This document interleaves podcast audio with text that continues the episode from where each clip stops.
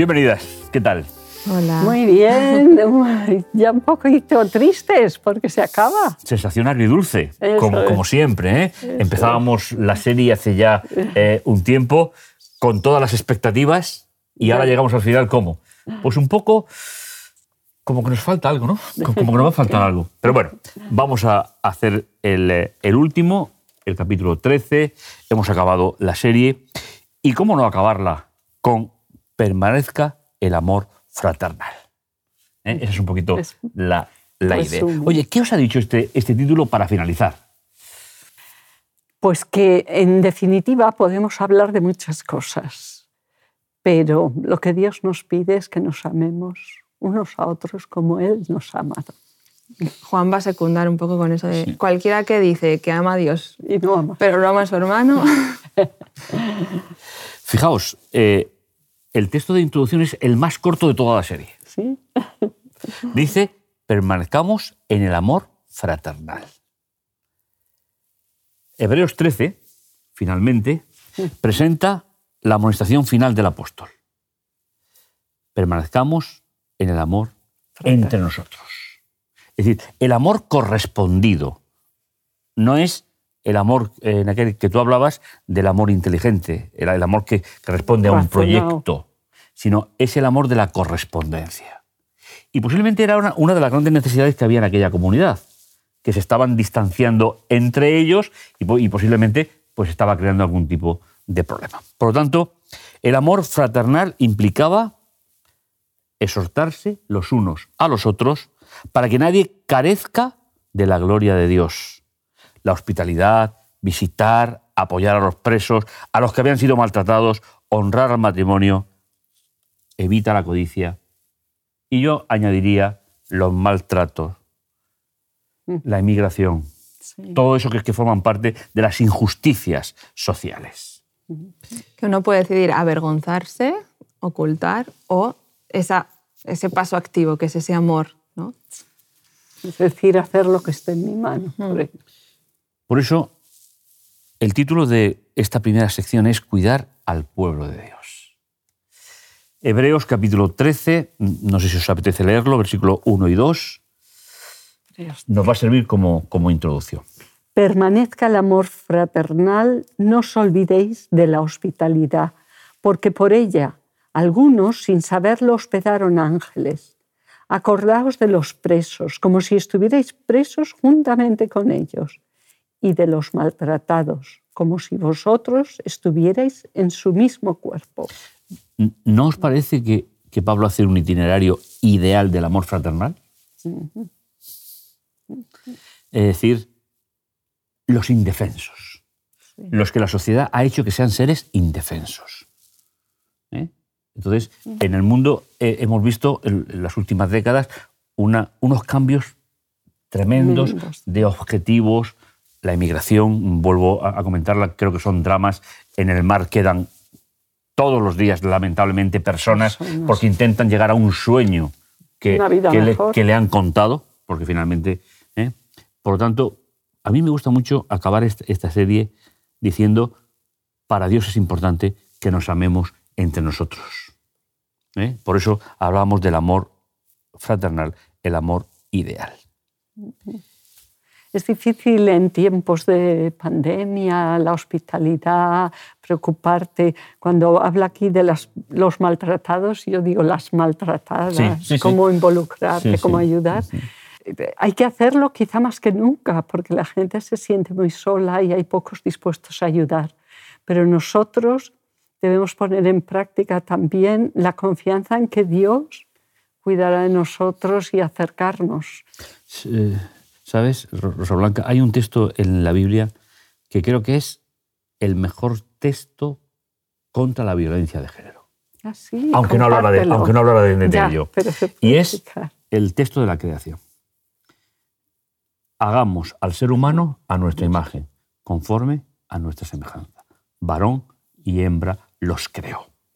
Ese es el texto que para mí es- es la base para que la sociedad funcionara con un proyecto divino.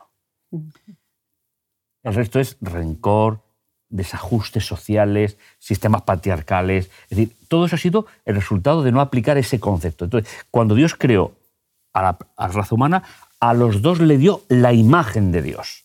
Es decir, que le dio una individualidad dentro de la colectividad. Y para que estableciesen entre ellos una relación similar a la que la Trinidad tiene entre ellos. Justamente. Y yo no veo a nadie maltratando ni al Padre al Hijo, ni al Hijo al Espíritu Santo, ni viceversa, sino todo lo contrario. Eh, es- es- por eso digo que para mí es, nosotros como creyentes tenemos un ideal de la justicia social que debería de superar cualquier planteamiento político. No es que esté en contra de ello, pero tenemos un ideal superior. Nos creó a imagen y semejanza, a ella y a él. Con lo cual hay, un, hay una perspectiva que los creyentes podemos aportar a la sociedad que está basada en el plan de Dios. Y creo que eso es justicia social. Y Pablo va a retomar jo, esta idea ¿no? en, en los versículos 4 y 5 que, que hablan precisamente de, de la codicia, de la inmora- inmoralidad sexual, eh, que la palabra porneia es, eh, es, lo, es en el- a nivel bíblico se traduce como todo aquello que borra la imagen de Dios Sí, en el ser lo humano. contrario a la creación. Exactamente, exactamente. Entonces, eh, al final, el concepto de inmoralidad sexual es mucho mayor de lo que nos pensamos. Sí, sí. Muchísimo mayor. O sea, va mucho más allá de la fornicación, del adulterio o de conceptos sexuales, va a conceptos relacionales. Justamente. Y, y al final tiene todo el sentido del mundo que un Dios de amor, de un amor ágape además, eh, completamente altruista, nos pida que expulsemos de nuestra vida todo aquello que es contrario a, a esa clase de amor, todo el egoísmo, todo lo que es tratar de exaltarme a mí por encima del otro o de beneficiarme del otro, que yo creo que es la plaga mayor que tenemos en este mundo. Y la Biblia lo describe con otras palabras que a lo mejor pues no, no, no lo podemos ver reflejado en nuestra sociedad tan evidentemente, pero el consumismo Así es es. el día a día de, de- Sí. de nuestra vida y al final se basa en eso, el por satisfacer cosas que ni son necesidades, yo consumo mi medio ambiente, consumo las personas que tengo a mi alrededor, consumo los bienes y objetos que tengo a mi alrededor y hasta me llego a consumir a mí misma. En el camino. en el camino, en el camino, perdiendo todo el concepto de amor y no solo de amor ágape, sino de amor fraternal también en el proceso, hasta el punto en el que hoy en día, eh, sobre todo con toda la liberación sexual, que, que es esta filosofía que se está expandiendo, llegamos a concebir a la persona de al lado como un objeto de placer. Mm. Y mientras esté de acuerdo, que muchas veces tampoco está de acuerdo, y aún así lo utilizamos como objeto entramos, de placer, ahí entramos en otro, entramos en otro campo, otro campo. pero aunque tú estés de acuerdo, yo te sigo utilizando como un objeto de placer, no te, no te observo ni persona. como persona, como alguien que tiene una psicología, unas emociones, una espiritualidad, Valores. unos planes. Exactamente, pierdo totalmente ese concepto integral tuyo y simplemente te utilizo Como un pañuelo de papel, Sí, sí. lo uso. usar Y y, y tirar. Sí, sí. Pero en, hacer eso contigo, también lo hago conmigo. también. Eh, Sabéis, cuando repasaba este, este tema, me, me vino a la mente, cuando los cristianos nos reunimos, deberíamos de ser un cachito de cielo en la tierra. Porque tenemos en la Biblia, y en Hebreos lo hemos visto del principio hasta el final, tenemos un objetivo, que es Jesús. Ujú. Jesús no maltrataba a nadie. Jesús no se quedaba con nada de nadie. Ni utilizaba a nadie para ni beneficio a propio. nadie. ¿eh? De hecho, una de las tentaciones fue que utilizara un milagro para sí mismo y tampoco lo hizo. No lo hizo. ¿eh? Entonces, yo creo que el, el cristianismo como concepto es el antídoto contra todas las injusticias del mundo. Mm. Que es verdad que no se va a aplicar en su totalidad nunca hasta que Jesús venga. Pero finalmente, ¿no tenemos los creyentes un mensaje de estabilidad social, cultural, emocional, que nos puede hacer un poquito más fácil la vida en este mundo? Eso es lo, lo- lo que a mí me, me impresionaba de- del, del tema de hoy. Y, y lo tenemos, y es la experiencia de la iglesia primitiva, ¿no? O sea, todo el impacto que tuvo es precisamente porque vivían esta realidad y transformaban la sociedad que les rodeaba. Y, y normalmente o por lo menos nuestra experiencia actual es totalmente contraria. O sea, nosotras, nosotros vamos evolucionando, cambiando de acuerdo a las presiones sociales de fuera. No somos nosotros los que hacemos ya esa presión. Cuando sí que ha habido épocas en la historia que hemos ejercido nosotros esa presión, ¿no? como al, nacimiento de la Iglesia Adventista, por ejemplo.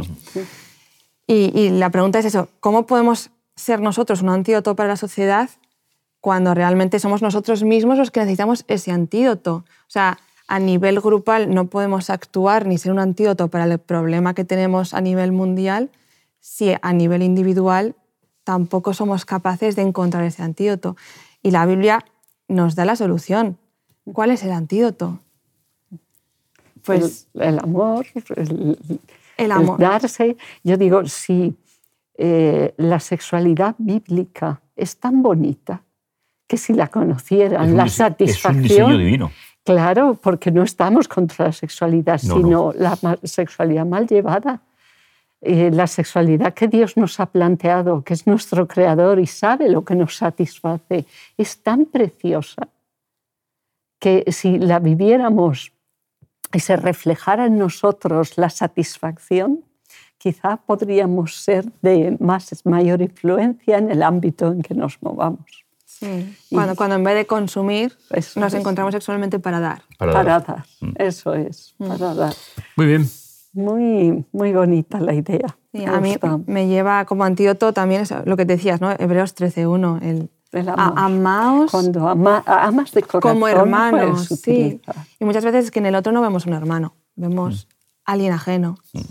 Y entonces es condicional y lo puedo utilizar, pero a nuestros hermanos no los utilizamos. Cuando amas, no no utilizas. Pues, acordaos. Acordaos de vuestros pastores. Tengo cerca uno, así que, pero vamos a leer todo el texto que se encuentra en Hebreos 13, 17. ¿Quieres, Naikari? Sí. Obedeced a vuestros pastores y someteos a ellos, porque ellos velan por vuestras almas como quienes han de dar cuenta, para que lo que hagan con alegría y no quejándose, porque esto no es provechoso. ¿Quiénes son los que nos llevan a Cristo? ¿Quiénes velan por nosotros? ¿Quiénes oran? La mayor parte de las veces son nuestros padres y nuestros pastores, aquellos a quienes podemos pedir consejo sabiendo que nos quieren y que quieren lo mejor para nosotros. Pero yo pregunto, ¿oras por el pastor de tu iglesia? Me parece importantísimo. Yo tuve que aprender esto, porque a veces protestaba, a veces mm, había comentarios que no eran los adecuados, hasta que aprendí que poniéndolo en mi lista de oraciones, yo los tengo los domingos. El pastor de mi iglesia, siempre, hace ya muchos años. ¿Qué privilegio tiene? Sí, sí. Yo oro por él los domingos. Y ¿Puedes criticar, hablar mal, hacer daño a alguien por quien estás orando? Probad la experiencia. No puedes hacer daño a alguien por el que oras. Yo os pido que oréis por ellos, porque además lo necesitan para que eh, dirijan esa iglesia con alegría, sintiéndose apoyados por los miembros, sintiéndose queridos hay que estar a su lado, hombro con hombro. He tenido el privilegio de vivir entre pastores y sé sus preocupaciones, sus desvelos, lo necesitan. Ahora, yo también sé que hay pastores que a lo mejor son infieles a ese nombre, no viven conforme a lo que debieran hacer. ¿Qué hacer en estos casos? Vamos a la Biblia. Por eso, si me dejas, eh, desde el punto de vista pastoral, yo, el, del versículo 17, yo saco una frase. Adelante. Que es la que dice, porque ellos velan por sus almas. Ahí está la grandeza de un, un pastor. Es decir, no, no, es, eh, no solamente es un oficio, que lo es, eh, no solamente es lo que se ve. Y tú que has estado en familias pastorales sabes que es es mucho más larga la semana que la hora de la predicación. Sí. pero, pero a mí me, sigue preocupando esa parte de... Velar es decir, mi misión es velar por las almas. Así es. Mirad, en la Biblia tenemos claros ejemplos de dirigentes del pueblo de Israel que no siguieron eh, lo que Dios había dispuesto. Eh, Dios les dijo al pueblo de Israel, rebelaros contra ellos, hacer una revuelta, hacer nunca, nunca. En toda la Biblia no verás que Dios mande a nadie de su pueblo rebelarse contra sus mm, dirigentes. Pero él dispuso de algo, dispuso de profetas. El profeta es el único que puede reprender a un dirigente en el pueblo de Dios. Porque su mensaje viene directamente de Dios. Viene de Dios. Entonces, solo si tú no te sientes profeta, no vayas a decir mm, nada. Dios se ocupará. Dios se ocupará. ¿Cuál es tu trabajo? Orar por Él y hasta llorar por Él si quieres. Dios se ocupa. Piensa la gravedad cuando Dios los representa como escritos en la palma de su mano. Son estrellas y Dios cuida de ellos, se ocupa y se ocupa de reprenderles también, no yo. Entonces yo me ha servido para mí esta experiencia y esta reflexión y quiero que pueda servir y ser útil para otros hermanos que a veces dicen, claro, es que tengo un pastor que me gusta, me encanta, disfruto, empatizamos. No con todos vas a empatizar, indudablemente. A veces hay brecha generacional, a veces hay cultural. cultural, puede haber muchas brechas, pero es el enviado de Dios que vela por nuestras almas, que busca nuestro bien y hay que apoyar y hay que ir juntos a llevar adelante nuestro objetivo. Además, sabéis, eh, el término griego es un término activo. No es el concepto de velar nuestro, que es estar. No, no, eh, implica una acción, eh, implica una relación. Es decir, velar es algo que es fundamental en todos los tipos de relaciones, en la comunidad, en la familia. ¿Por qué? Porque interactuamos y ahí es donde nacen las amistades, el respeto sobre todo. ¿eh? Y finalmente eh, la misión es transmitir el mensaje de Dios a las personas que nos escuchan, a las personas que están con nosotros. Y cuando la iglesia descubre que no tiene un pastor perfecto, empieza a ser pastor. Así es. Y aún así le dice, sujetaos a sí, ellos. Sí, sí, sí. Es, decir, y es un mandato de parte de Dios. Sujetaos. Y cuando hablamos del pastorado, pienso mucho en, los líderes del pueblo de Israel, ¿no? Eh, que precisamente hubo dos que eran pastores y Dios los sacó del pastoreo de ovejas y los metió en el pastoreo de seres humanos, que es mucho más complicado.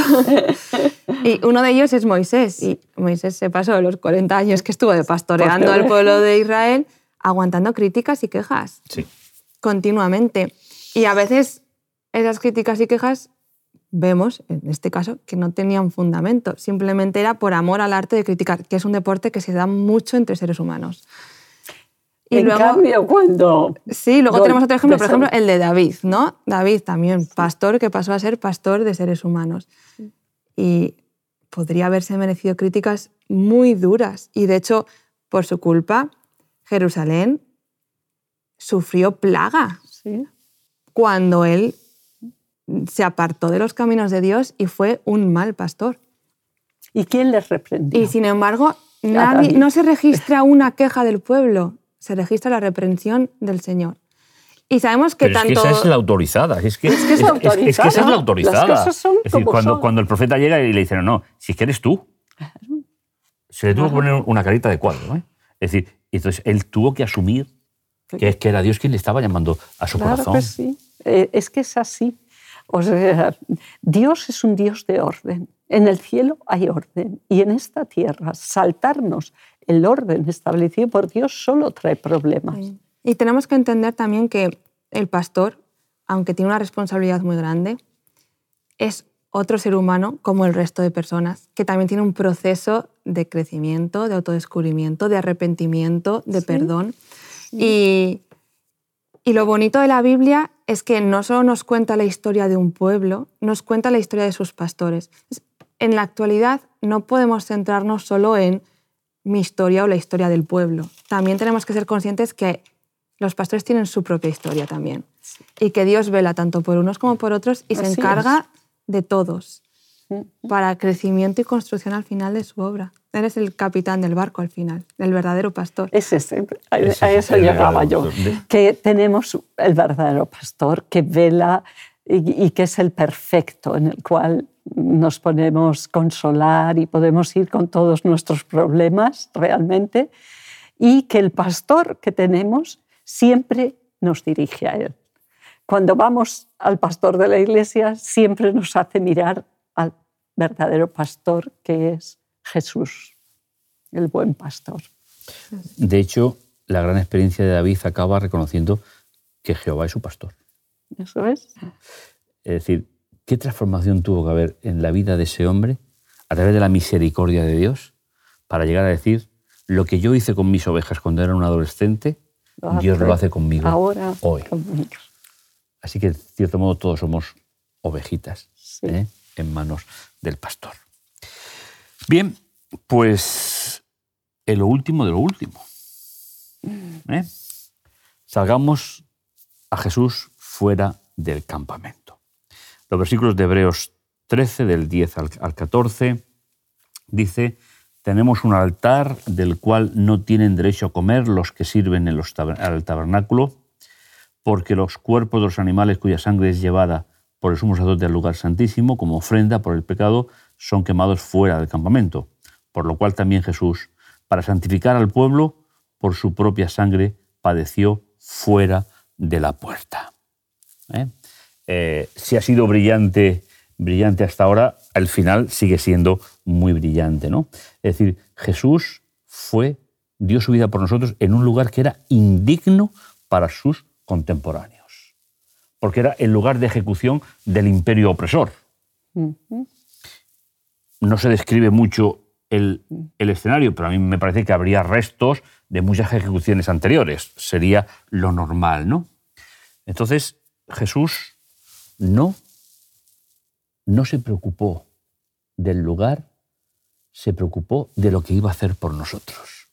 Pero lo hizo. Salió fuera al lugar donde se quemaban los, los, los, los restos al- alimenticios, los restos de los sacrificios. Yo, decir, yo me imagino los suburbios de una gran ciudad, esos suburbios donde hay suciedad, donde hay gente pues mm, en situación muy precaria, muy precaria. Sí, fijaos, aquí, aquí se da una lista que es realmente espectacular. Dice, allí se quemaban los restos de animales sacrificados. A los leprosos también se les excluía del campamento. Allí se ej- ejecutaba a los blasfemos y demás criminales. Estas normas presuponían que la presencia de Dios estaba dentro del campamento y no fuera. Aunque también estaba, porque Dios está en, en todo lugar. Pero Jesús, ¿dónde muere? ¿En el atrio del templo? No, que era donde estaba el altar del sacrificio? eso es. No. No. Jesús, Jesús muere en el lugar de los marginados. Y creo que eso es un final realmente espectacular para cada uno de nosotros. La última frase no va a ser solo una frase hoy, sería un resumen de la experiencia que hemos tenido a lo largo de, estos 13 capítulos del libro de Hebreos. ¿Por dónde empezamos? Pues Anda. Esto ha sido improvisado anda. y claro, es de todo. Yo lo diría en una frase, Jehová, justicia nuestra. es que me quedo con fijar los ojos en Jesús. Que es que yo creo que Jesús es no solo el resumen, es que es la ampliación de todo. Y, y sobre todo el ejemplo para amarnos los unos a los otros y la oportunidad de amar a Dios con todo nuestro ser. durante toda la serie hemos entendido, conociendo la, la discusión que hay, que Pablo es el autor. No, no vamos a entrar en ese detalle, pero a mí me gusta la transformación que Cristo hizo en Pablo. Pablo es el ejemplo real de cómo Dios trabaja en el corazón del ser humano. Un hombre súper preparado, de los que hemos hablado, como Moisés, como personas extremadamente preparadas, antes de aceptar a Jesús y que pusieron al servicio de ese Jesús que conocieron, en el caso de los dos, de Moisés y de, Pablo, la formación del pueblo. Y el resultado es el libro que hemos estudiado. Yo me quedo con las cuatro definiciones del ministerio sacerdotal de Jesús. Jesús. Sí. Esas son las que a mí más me llaman la atención. ¿Por qué? Porque mi vida depende precisamente De- de ello. Acabar, acabar. Dice después de que descendiera el Espíritu Santo, los creyentes se regocijaron en la dulzura de la comunión con los santos. Eran campesinos considerados abnegados, dispuestos a hacer cualquier sacrificio por la causa de la verdad. En su asociación diaria revelaban el amor que Cristo les había enseñado por medio de palabras y hechos desinteresados. Se esforzaron por despertar ese sentimiento en los corazones de otros. Creo que ha sido, creo que ha sido la intención de este programa. Por lo menos así llegamos el primer día. Han pasado muchas semanas, pero seguimos contentos, agradecidos al Señor. Y vamos a acabar con una oración. Una oración para darle gracias al Señor por la oportunidad que nos ha permitido y esperando que lo que hemos dicho, pensado y comunicado pueda ser también útil para todas aquellas personas que nos han podido seguir. Vamos a orar. Bendito y amoroso Dios que estás en los cielos. Hay gratitud, Señor, en nosotros tres por haber compartido espacios, sentimientos, pero sobre todo, Señor, haber compartido esa visión maravillosa de que tú estás en el santuario del cielo, terminando, Señor, ya el plan de salvación. Ojalá, Señor, que nuestras palabras y nuestros pensamientos hayan podido llegar a impactar en el corazón de aquellas personas que han podido seguir la serie, pero no para señalarnos a nosotros, Señor, sino para señalar al autor y el consumador de la fe y de la esperanza. Gracias, Señor, por el privilegio que hemos tenido en nuestra vida y esperamos que ese privilegio también pueda ser compartido a todos aquellos que puedan ver estos programas para gloria y honra tuya. Te lo agradecemos, Señor, todo en el dulce nombre de Jesús. Amén. Amén. Amén. Bueno, Pues un placer. De verdad que sí. Muchísimas gracias a, a todos. ¿eh? un abrazo y ha sido una delicia compartir con vosotros De verdad que sí. estas lecciones. Pues comenzábamos abriendo la Biblia y terminamos Cerrando. cerrando la Biblia. No por mucho tiempo, Pero ¿eh? no la enseñanza, pero no la enseñanza que hemos del libro. aprendido. Que el Señor os bendiga, que el Señor nos siga conduciendo en su camino y cuando Jesús venga, ellos y nosotros estemos en el encuentro con el Señor. Amén. Hasta la próxima vez. Adiós. Adiós, hasta la próxima. Te invitamos a tener una experiencia más allá del sábado, convirtiendo tu unidad de acción en una iglesia hogar en donde la Biblia, la oración intercesora, la fraternidad y la testificación sean vuestro estilo de vida. Así experimentaremos un poder renovador en la iglesia y en el cumplimiento de la misión. Suscríbete a nuestro canal de Hot Media para no perderte ninguna escuela sabática viva. Que Dios te bendiga.